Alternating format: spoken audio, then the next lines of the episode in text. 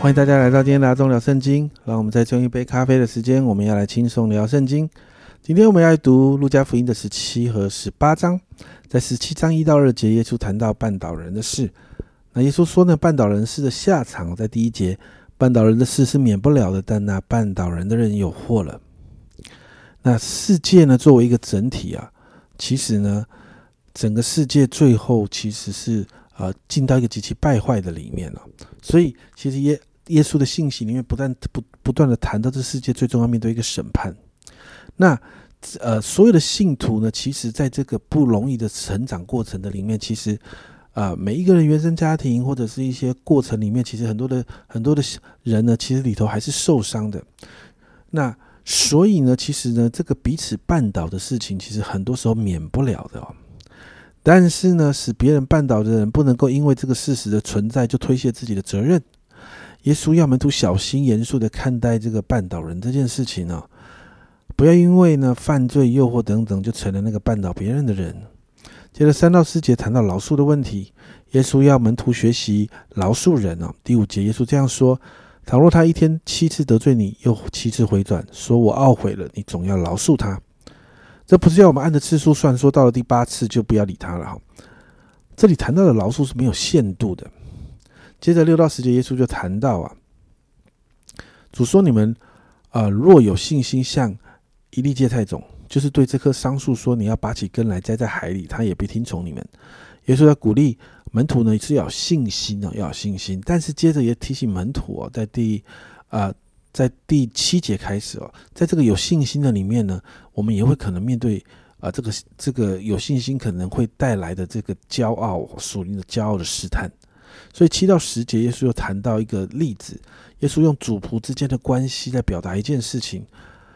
我们做了再好的服饰哦，其实对神来说，我们没有带给神什么好处，所以不需要向神来夸口，因为在这些服饰里面，其实也带着神的掌管。所以，其实服侍神是恩典啊，我们要竭尽所能的做完一切，做完我们应做的事，这是我们应尽的本分。接着十七到十九节就记载了耶稣往耶路撒冷的途中哦，经过这个撒玛利亚还有加利利的地区，在这个途中医治了十个长大麻风的人。那这十个人只有一位回来把荣耀归给神，并且呢向耶稣感恩哦，而这个人却是撒玛利亚人。十七十八节，耶稣这样说：洁净的人不是十个人吗？那九个人在哪里呢？除了这个外族人，再没有别人回来归荣耀与神吗？就又是一个神的百姓忽略了神的恩典，但身为外族的撒玛利亚人却记得。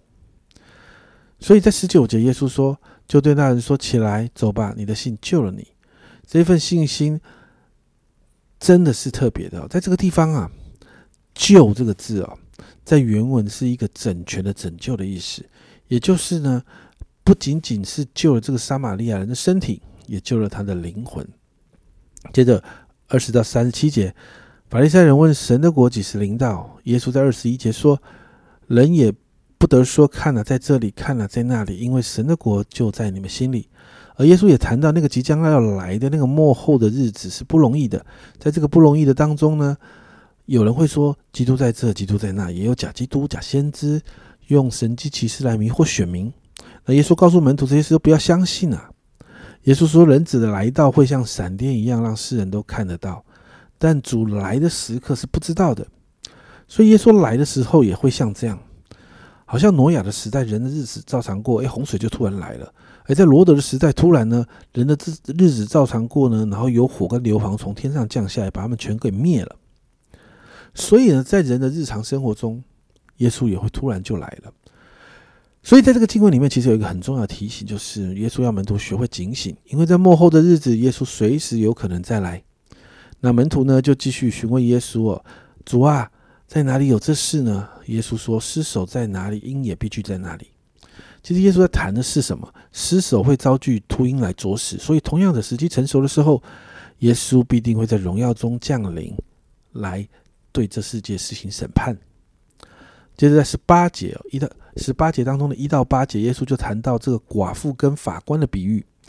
在第一节把这个目的，把这个比喻的目的讲得很清楚，就是要人常常祷告，不可以灰心啊。那简单的来说，哈，就是有一个寡妇啊，到这个官府去申冤，去去呃有冤屈去申诉。那经文说这个官是一个不义的官，也就是预设这个官是一个不会照顾百姓的官。那这个经文说到，这寡妇经常到他那里，所以呢四到五节啊，寡妇常常去，常常去。那他多日不准，也就是不准这个寡妇的申诉啊。那但是后来心里说呢，我虽然不惧怕神，也不尊重世人，只是这寡妇很烦哦，整天来烦我，我就给他伸冤，免得他常常来缠磨我。所以耶稣在鼓励信徒。要持续向神祷告呼求，持续向神有信心，神是会听祷告的。接着九到十四节，耶稣在针对那些自以为意、藐视别人的人，在设一个比喻：一个法利赛人跟一个税吏一起到圣殿祷告。那这个自以为意的法利赛人，骄傲的叙述自己做了多少合乎律法上的事情，甚至看清这个税吏。那相反的呢？这个经文呢，描述这个税吏哦，在十三节。那税吏远远的站着，连举目望天也不敢，只捶着胸说：“神啊，开恩，可怜我这个罪人。”耶稣做了结论啊，这个税吏呢，比那个法利赛人更算为有益。那一样回到之前前面这个提到的原则啊，凡自高的必将为卑，自卑的必升为高。那接着呢，十五到十七节，耶稣就看到有人带着孩子要来给他祷告啊，但门徒阻止了。那耶稣就再一次提到啊。让孩子到我这里来，不要禁止他们，因为在神国的人正是这样的人。我实在告诉你们，凡要承受神国的，若不像小孩子，断不能进去。那接着在十八到三十节呢，就提到有一个官长来见耶稣。那在其他平行的经文场讲到是财主。那这个官长期待得到永生。那耶稣在跟他谈论的时候，这个官长说呢，律法上一切事情他都遵守了，还缺什么呢？那耶稣这样回答他啊，你还缺少一件，就是要变卖你一切所有的，分给穷人，就必有财宝在天上。你还要来跟从我。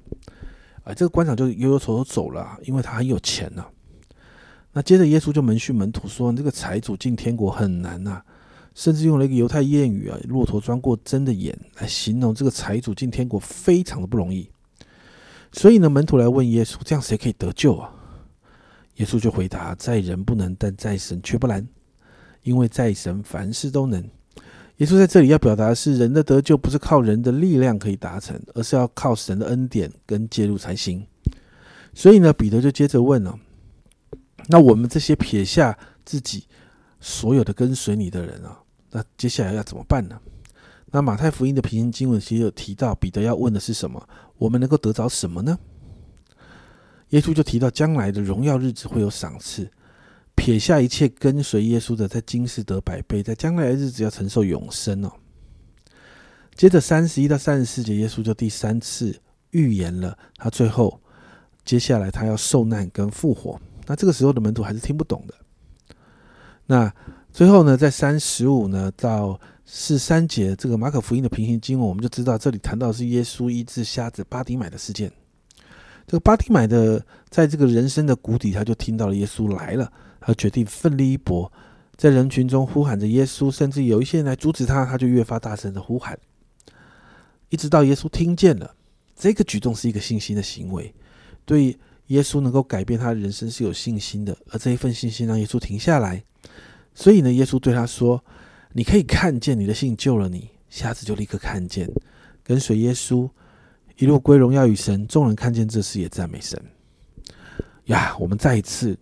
读完好长的两章经文哦，那这两章经文你会发现总是有一个张力，自以为意跟真实的悔改，在乎这世界跟关心神的国，属世的价值观跟属天的价值观，骄傲跟在神面前的谦卑，你就发现在这些拉扯的张力中，对主的信心、愿意谦卑跟随的态度，就会把人带进神的心意里。家人们，其实啊，你有没有发现呢？这些张力不是每一天也出现在我们的生活当中吗？所以，好不好？我们来祷告啊，让我们在这些张力当中，我们可以做出对的选择，让我们的心是被神吸引的，让我们体贴森林的事，以至于我们可以成为一个讨神喜悦的人。一起来祷告，主，我们每一天总是在面对，主，我们要选择属世还是属灵的张力。主啊，主啊，其实我们就在面对一个选择，那个选择是我要，我们是不是要把你放在我们生命中的第一位？主啊，我向你来祷告，让我们开始学习做这样的选择的时候，圣灵来帮助我们。天赋你的爱持续的吸引我们，在你的爱里面，我们可以做对的选择；在圣灵的帮助里面，我们可以做对的选择。主啊，主啊，让我们在这个选择的里面，主，我们越发的要经历神你自己的恩典。主啊，让我们做对的选择，我们就有对的回报。主要让我们做对的选择，我们就看见神你的心意彰显；让我们做对的选择，我们就看见神你的国更多的透过我们降临在这世上。主要我向你祷告，好让我们在这个当中不断的经历你，经历你，经历到我们做对的选择这件事情成为我们的日常生活。谢谢主帮助我们在这个张力当中，我们依靠你持续前进。这样祷告，奉耶稣基督的圣名求，阿门。家人们，在张力中，我们需要学习做选择。人的国跟神的国，你选哪一个？属世界的跟属天国的，你选哪一个呢？我们一起来学习啊，做对的选择。这是阿忠聊圣经今天的分享。阿忠聊圣经，我们明天见。